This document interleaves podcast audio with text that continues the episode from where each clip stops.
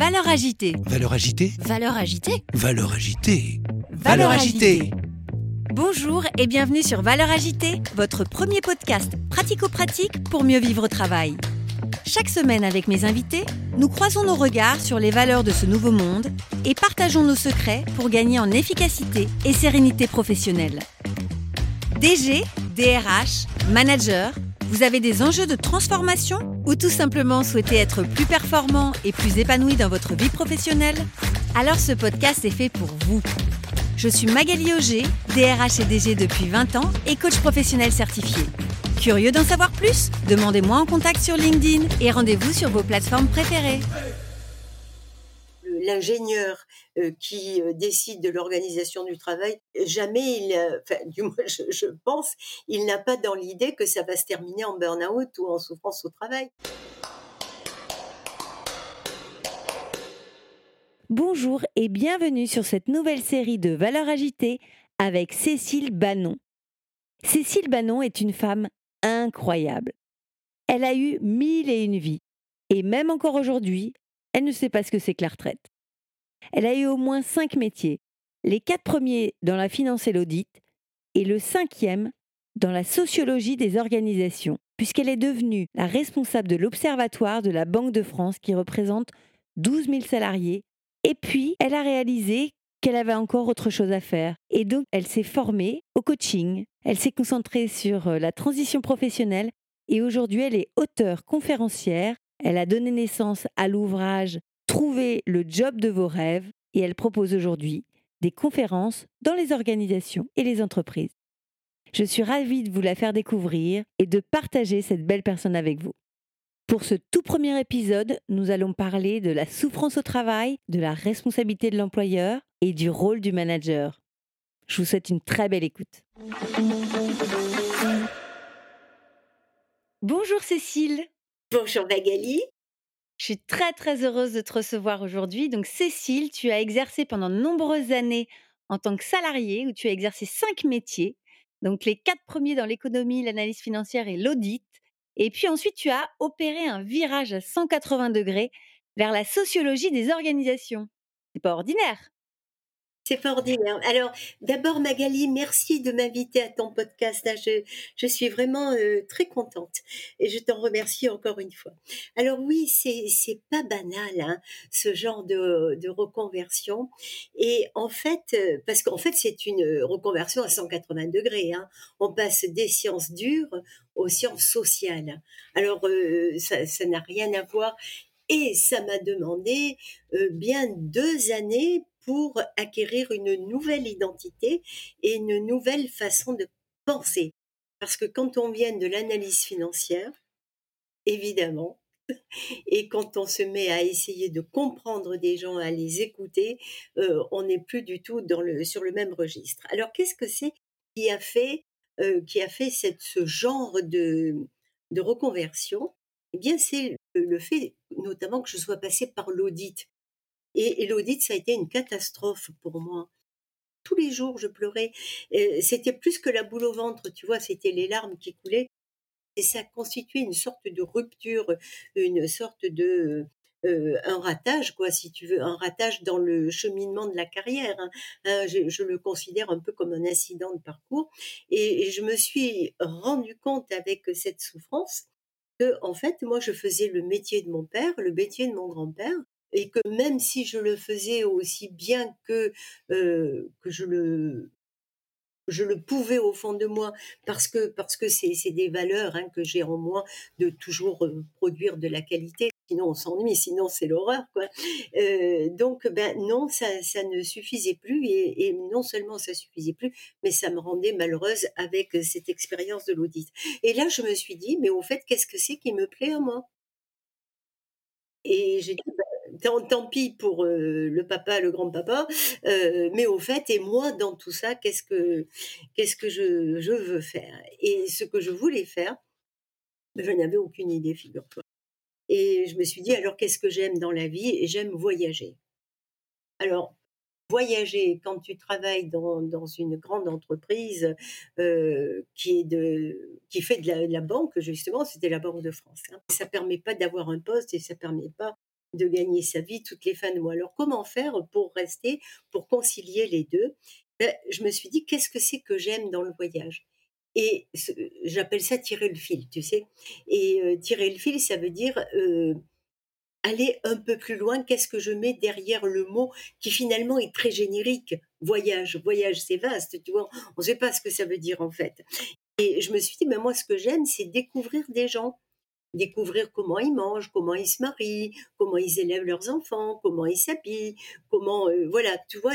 Découvrir, voilà, c'est ça le le mot qui me plaisait moi, c'est découvrir et en fait ça s'apparente un petit peu à l'ethnologie, tu vois? Heu, des choses comme ça et si tu transposes l'ethnologie dans l'entreprise, eh bien ça devient la sociologie et tu vois, quand, j'ai, fait ces études et que j'ai pu animer un observatoire social dans lequel, j'avais des des missions d'enquête auprès de métiers totalement différents, eh bien, c'était comme chaque fois découvrir une tribu nouvelle. Tiens, ceux-là, ils ont l'habitude de déjeuner plutôt à midi plutôt qu'à 13:00. Ceux-là, ils ont, heu, l'habitude le vendredi, par exemple, de venir en casual day, tu vois? De s'habiller casual. Alors que dans le milieu des économistes, si tu as pas une cravate, une chemise blanche, un costume sombre, heu, tout de suite tu te fais montrer du doigt, tu vois? Donc on voit bien qu'il y a à la fois des codes, des rituels, comme si tu arrivais dans une tribu nouvelle. Et ça, c'était passionnant. Oui, parce que tu as décidé de de reprendre tes études à 48 ans, tout en continuant de travailler, Oui. qui est déjà en soi, un un beau challenge et ça t'a permis effectivement de prendre la responsabilité pendant 13 ans de l'observatoire social d'une grande entreprise d'environ 12 000 salariés et donc là, tu as pu, observer, de près comme un explorateur, j'allais dire, les habitudes de ces salariés. Alors tu as observé quoi concrètement? Alors, ce qui était intéressant, c'était, heu, la mission, heu, initiale, c'est l'accompagnement du changement. Heu et dans l'accompagnement du changement, tu sais, dans les entreprises comme toi tu l'as vécu, je je le sais bien, il y a toujours des transformations des métiers, des fusions, des séparations de services, des, séparations de direction. Au contraire, des, heu, l'installation de nouveaux logiciels, l'installation de démarches qualité. Enfin, des choses, tu vois, qui traversent l'organisation du travail et qui font que, ben, pour les personnes, pour les salariés, heu, bah, s'habituer à ce changement, bah, pour certains, c'est très facile, pour d'autres, la marche à monter est haute et c'est ça qu'il faut essayer de comprendre quand on fait de l'accompagnement du changement, c'est écouter les personnes pour comprendre qu'est-ce que c'est qui fait blocage et quels seraient les leviers pour faciliter l'accès au changement et comprendre qu'est-ce que c'est qu'il faudrait mettre en place. Tu vois, heu, la perspective, elle est positive, elle est de construire quelque chose, d'aider à quelque chose. Mais pour trouver le bon moyen d'aider, encore faut-il comprendre où est le problème et quelle est la nature du problème. Ça, c'est la sociologie te donne cette, heu, cet angle de vue de comprendre pour trouver une solution la mieux adaptée. Et quel regard tu as aujourd'hui sur, heu, justement la conduite de changement dans les entreprises? Le regard que j'ai, c'est que quand je vois effectivement qu'il y a beaucoup de consultants internes ou externes qui font de l'accompagnement du changement, ma question c'est comment font-ils? Parce que si, de mon point de vue, hein, si on ne passe pas par l'écoute approfondie des salariés, ben, comment on peut, heu, aller au plus au plus opérationnel, au plus efficace, au plus efficient, tu vois? Je vais te citer un exemple tout bête. Une fois, je je tombe sur un manager qui me dit: «Mais je leur ai dit plusieurs fois quel était le contenu de la transformation et là où on allait». Il le dit, lui, dans sa perception à lui, il a fait le job. Sauf que la façon dont il s'est exprimé, les salariés ne l'ont pas compris. Ou ils ont compris quelque chose à côté, ou partiellement, ou tronqué. Et le problème, c'était de s'assurer que sa communication était bien reçue. Bien sûr. Oui, il y a à la fois, la question de ce que l'on dit, ce que l'autre comprend, ce qu'il retient C'est ça. et puis il y a aussi, au-delà de la forme, il y a aussi est-ce que c'est le bon moment? C'est-à-dire que, parfois le moment où le manager va avoir envie de transmettre un message, c'est pas forcément le moment où, le salarié est est disposé à l'entendre. C'est ça. Il faut parfois, selon les annonces en plus, à faire, il faut parfois, prendre le temps et de s'assurer que c'est, le bon moment et s'assurer de la compréhension. Hein. Parce que aussi, tu vois, il y a le support de la communication. Si, euh, par exemple, tu, tu utilises l'intranet de l'entreprise, si tu utilises une directive sur papier, tu n'es pas du tout sûr que ça soit, euh, que ça soit lu. Hein. Bien sûr. Et que ça soit compris, ça, ça j'en suis certaine. surtout dans les grandes entreprises, tu sais, il y a souvent un langage un peu codé, il y a une façon de d'écrire qui est très normée. Euh, Mmh, mmh. Parfois, c'est un peu casse-pied, un peu rasoir, et les gens ne lisent pas jusqu'au bout. Quoi. Après, voilà.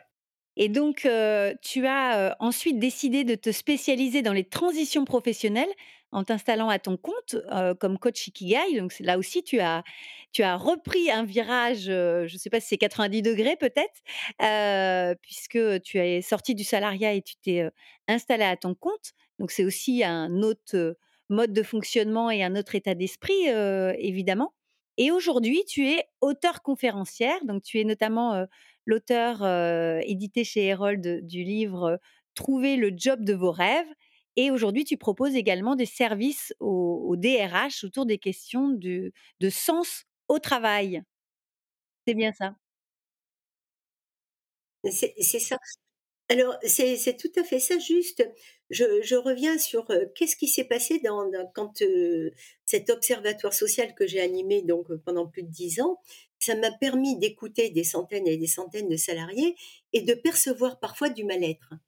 Et j'ai analysé, grâce à la sociologie, que ce mal-être était souvent dû à ce qu'on appelle les erreurs de casting c'est-à-dire pas la bonne personne au bon poste. Tu sais, parfois dans les grandes entreprises, il y a des impératifs de comblement de poste et euh, on ne vérifie pas toujours au plus près quelle est le, l'adéquation des compétences de l'individu au poste qu'il faut combler. Mmh. J'ai constaté des, des, climats parfois délétères parce qu'un individu était positionné à un poste qui ne lui convenait pas du tout, comme moi quand j'étais dans l'audit je pleurais tous les jours. Mais du coup, personne voulait travailler avec moi puisqu'on savait que j'étais pas bonne. Puis en plus, quelqu'un qui pleure, franchement, qui a envie de travailler. Mais revenons à d'autres cas euh, que j'ai vus. Tu sais, Einstein nous disait, si vous prenez un poisson, vous le mettez dans un arbre, vous dites il est nul. Ben, c'est pareil dans l'entreprise. On prend un individu, on fait du comblement de poste et on dit l'individu est nul. Sauf que l'individu qui entend ça, ben, je te laisse deviner comment ils sont moral. Il perd totalement confiance en lui, mais après, pour lui faire remonter la pente, c'est très long, c'est très long. Et quand on arrive à cette situation où l'individu se rend compte qu'il est nul, qu'il n'est pas bon parce qu'il n'a pas les bonnes compétences, les collègues ne veulent plus travailler avec lui, le manager donne des formations qui ne servent à rien puisque c'est pas son truc, le poste. Et ça, tu vois, on le voit souvent dans les postes de management. Mmh, mmh, mmh. On, fait, on fait monter les gens pour les récompenser. On leur donne un poste managérial. Sauf que si l'individu n'a aucune disposition ni aucun goût, parce que lui, c'est plutôt un expert, par exemple, et qu'on lui fait diriger des hommes et des femmes, parfois il s'y prend très très mal et ça crée de la souffrance. Ça crée de la souffrance pour tout le monde, tu vois. Alors justement, Comment aujourd'hui, on peut expliquer le fait que, a énormément de souffrance au travail? C'est ce qu'on observe tous, on connaît tous quelqu'un qui est, aujourd'hui en en situation de difficulté professionnelle, voire d'épuisement et parfois même d'arrêt maladie, alors qu'on n'a jamais eu autant d'entreprises qui, nous nous ont parlé, et qui nous parlent pratiquement tous les jours de, qualité de vie au travail, de qualité de vie et des conditions de travail même, et, de prévention des risques psychosociaux. Comment tu, tu, l'expliques, ça, cet écart? alors justement, je trouve ça ben, un peu passionnant. C'est passionnant aussi parce qu'il y a des milliers de gens qui souffrent aussi. Donc c'est pour ça que ça, vaut vraiment le coup qu'on réfléchisse. Alors d'abord sur la QVCT, qui fait suite à la QVT, qui elle-même fait suite à la prévention des risques psychosociaux. Donc on voit bien qu'il y a ce souci de mettre, de préserver la santé du salarié, et pourtant on a toujours des cas de burn-out. voire même de plus en plus. Voilà, alors on se dit: «Qu'est-ce qui se passe?» Alors, ce que ce que j'analyse moi, c'est, heu, par exemple, je me suis, heu, penchée sur le contenu de la QVCT. Alors on a des des sortes d'injonctions. Je dois faire attention à la qualité, heu, de l'environnement. Alors très, très bien, l'environnement physique. Mais l'environnement physique, tu vois, c'est sur une échelle qui est extrêmement large. Ça peut aller de la qualité de l'air que tu respires à la plante verte. Bien sûr. Tu tu vois, c'est c'est tellement vaste qu'en fait, concrètement, ça veut dire quoi? Si tu mets une plante verte, ça veut dire que c'est bon, tu t'es soucié de l'environnement et ça va satisfaire, heu, le salarié? Tu tu vois, je je trouve que c'est, heu c'est un petit peu un petit peu vaste. Est-ce que, mmh, par exemple, la refonte des espaces de travail pour, que ça soit plus agréable pour les salariés et en même temps, on a vu il y a quelques années les open space et on sait que ça a été une catastrophe et maintenant on voit le flex office. Bien sûr, j'allais te le dire. Comment, tu vois, on peut dire: «Je me préoccupe de l'environnement physique et en même temps j'empêche que les gens aient un un bureau approprié, qu'ils puissent créer du lien social», puisque chaque fois qu'ils viennent au bureau, c'est plus le même voisin. Tu vois? Alors on peut dire, heu: «Ben oui, mais d'un côté ça permet de connaître Pierre Paul Pierre-Paul Jacques, qui ne sont d'ailleurs pas de ton service». Mais comment tu crées du lien? Tu vois? Comment tu es l'esprit? Quand, c'est il y a des choses comme ça qui me paraissent, hem Alors effectivement, on pourrait se dire que ça permet de créer du lien parce que du coup, on rencontre des personnes du service, d'à côté, heu, qu'on ne connaissait pas et peut-être qu'en le rencontrant, on comprend mieux ses contraintes, ses besoins et donc peut-être de là où on en on est, on peut, réussir à mieux y répondre. C'est ça. Tu tu vois, selon que tu vois le verre à moitié plein ou à moitié vide, heu, bah, tu vas dire, heu: «Oui, ce que tu viens de dire, bah, moi, ça me permet de connaître quelqu'un d'autre, d'échanger sur nos objectifs et de voir que justement ils sont différents et c'est pour ça qu'on a du mal à s'entendre». Ou bien tu peux dire: est-ce qu'on ne prend pas le risque que les individus mettent leur casque sur leurs oreilles pour ne pas être gênés le bruit, par le bruit, fassent leur boulot toute la journée et puis euh, à l'heure dite quittent le, le flex office et rentrent chez eux et puis c'est fini. Ça crée pas forcément du lien social. Moi je dis que c'est le recul qui va nous le dire. Hein. Mais euh, voilà, après tu vas me dire aussi peut-être c'est un cas par cas. Je ne sais pas. Mais c'est le recul qui va nous dire est-ce que c'est compatible de faire de la refonte d'espace de travail et du flex office. Je ne sais pas. Ça, c'est un exemple. Hein. Et est-ce qu'aujourd'hui, les salariés attendent la même chose qu'avant, selon toi? Ah, alors non, moi je pense qu'aujourd'hui il, y a, il y a une véritable évolution des attentes euh, et je ne suis pas sûre que ça soit encore euh, entendu par le management est réalisable au quotidien. Je m'explique. Si par exemple aujourd'hui l'attente des salariés c'est un peu plus d'autonomie. Alors ça veut dire que comment on va faire pour quand tu es dans une entreprise où il y a des process, des procédures, des démarches qualité, des normes, comment l'individu va trouver son autonomie dans cette organisation-là du travail? Ça sera au manager, pas de faire le grand écart, mais de trouver une marge de manœuvre pour laisser quand même un espace de créativité, de décision aux salariés. Donc, on, voit bien que c'est assez compliqué. Hein. il va falloir du temps.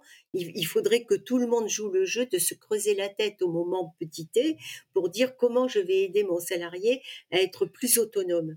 Parce qu'en fait, c'est ça aussi la souffrance du travail, tu vois. Si on considère D'abord, il y a une intensité dans le degré de la souffrance. Hein. On a vu le burn-out tout, euh, à l'heure, qui pour moi est le cas extrême. Mais en dessous, il y a une gradation de la souffrance. Et euh, il y, a parfois de la souffrance qui est simplement due à je ne parviens pas à faire un travail de qualité. Pourquoi? Parce que on est dans l'urgence, Pourquoi? Parce que je n'ai pas tout à fait les moyens de faire un travail de qualité, parce qu'il y a la, procédure qui allonge terriblement le processus de décision. Et pendant ce temps, pendant ce temps, moi j'aurais voulu avancer et je n'y arrive pas. Ça crée des frustrations au quotidien, ça crée des, j'ai des petits agacements, des énervements qui à la fin font mince, je n'arrive pas moi à faire ce que je ce et c'est ça qui qui va créer de la souffrance au travail.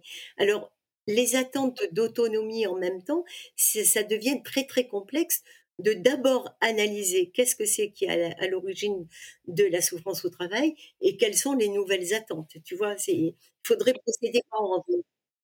Est-ce que tu penses que le, la, recherche d'autonomie est un nouveau besoin ou est-ce que finalement c'est pas quelque chose que les salariés attendaient déjà depuis longtemps, mais qu'ils n'avaient pas forcément l'occasion d'exprimer jusqu'alors. Parce que avant, tu sais, euh, l'individu, il s'est toujours débrouillé d'avoir des marges de manœuvre. C'est ce qu'on pourrait appeler aujourd'hui l'autonomie. Mais euh, aujourd'hui, l'autonomie, elle est plus revendiquée et elle est plus euh, exprimée dans l'organisation du travail. C'est-à-dire que je voudrais moins m'organiser comme je veux, mais justement, euh, bah, il faut que euh, le manager soit d'accord. Selon toi, euh, pourquoi les salariés aujourd'hui revendiquent plus ce besoin d'autonomie alors que peut-être paradoxalement, ils en ont encore moins? Est-ce que c'est lié à ton avis? Eh, Alors, pourquoi tu dis qu'ils ont moins d'autonomie? À cause des procédures, des process ou... Oui, exactement. C'est-à-dire que l'entreprise structure de plus en plus les process et finalement laisse de moins en moins d'espace de liberté puisque tout est processé, tout est procéduré. donc, quelque part, on pourrait supposer que l'autonomie est de moins en moins importante. Or, on entend de plus en plus de, salariés réclamer cette autonomie. Alors, est-ce qu'ils la réclament justement parce qu'ils en ont de moins en moins et donc que ça leur manque? Ça, ça serait possible. Moi, j'ai pas fait euh, euh, d'enquête auprès des salariés pour connaître les causes de pourquoi aujourd'hui plus qu'hier. Simplement, ce que moi je peux dire à mon niveau, hein, c'est que euh, de tout temps, l'individu sur, sur le lieu du travail s'est toujours débrouillé d'avoir des marges de manœuvre qui constituaient sa, sa, sa zone d'autonomie et que mais seulement on ne le disait pas seulement on ne le disait pas. Donc aujourd'hui, peut-être que l'autonomie qui est demandée, c'est l'autonomie dans la prise de décision. Donc c'est un peu une forme de capacité d'initiative que, que les salariés euh, revendiquent aujourd'hui? C'est ça. Et comment tu expliques qu'aujourd'hui, les entreprises ont un intérêt à ce que les salariés aillent bien et euh, soient épanouis dans leur travail et trouvent du sens de leur travail? Comment tu expliques que les employeurs peuvent mettre en place parfois des, des, démarches ou des procédures qui peuvent être contraires.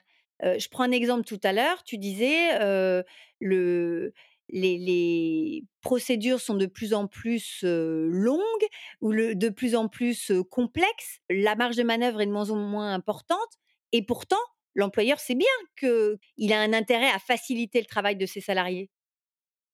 Alors non, je pense pas que ça, se passe exactement comme ça. Euh, d'abord, que les procédures soient de plus en plus longues, ça je ne sais pas, mais en tout cas elles sont présentes et peut-être euh, l'objectif là de l'employeur, c'est de, parvenir à plus de productivité, plus de performance, plus de choses comme ça, plus de comment dire de structuration du travail, de l'organisation du travail pour le rendre plus performant. Donc derrière on a un objectif peut-être de rentabilité, de productivité, qui est bien normal. Euh, une entreprise, il faut bien qu'elle fasse des sous, sinon comment elle va pouvoir payer les salariés? Donc euh, c'est légitime de vouloir euh, rentabiliser entre guillemets, sauf si c'est à outrance évidemment, c'est il faut pas que ça devienne contre-productif. Mais si ce n'est pas le cas, donc c'est un objectif qui est naturel que de vouloir rendre l'organisation plus productive. Maintenant, est-ce que l'employeur se dit toujours je sais bien qu'il a des marges de manœuvre, je vais lui, je risque de les lui couper. Je pense pas que ça soit dans le raisonnement de celui qui fait de l'organisation du travail, ça. La marge de manœuvre dont on parle, toi et moi, c'est quelque chose que l'on connaît quand on fait de la sociologie ou quand on fait des RH.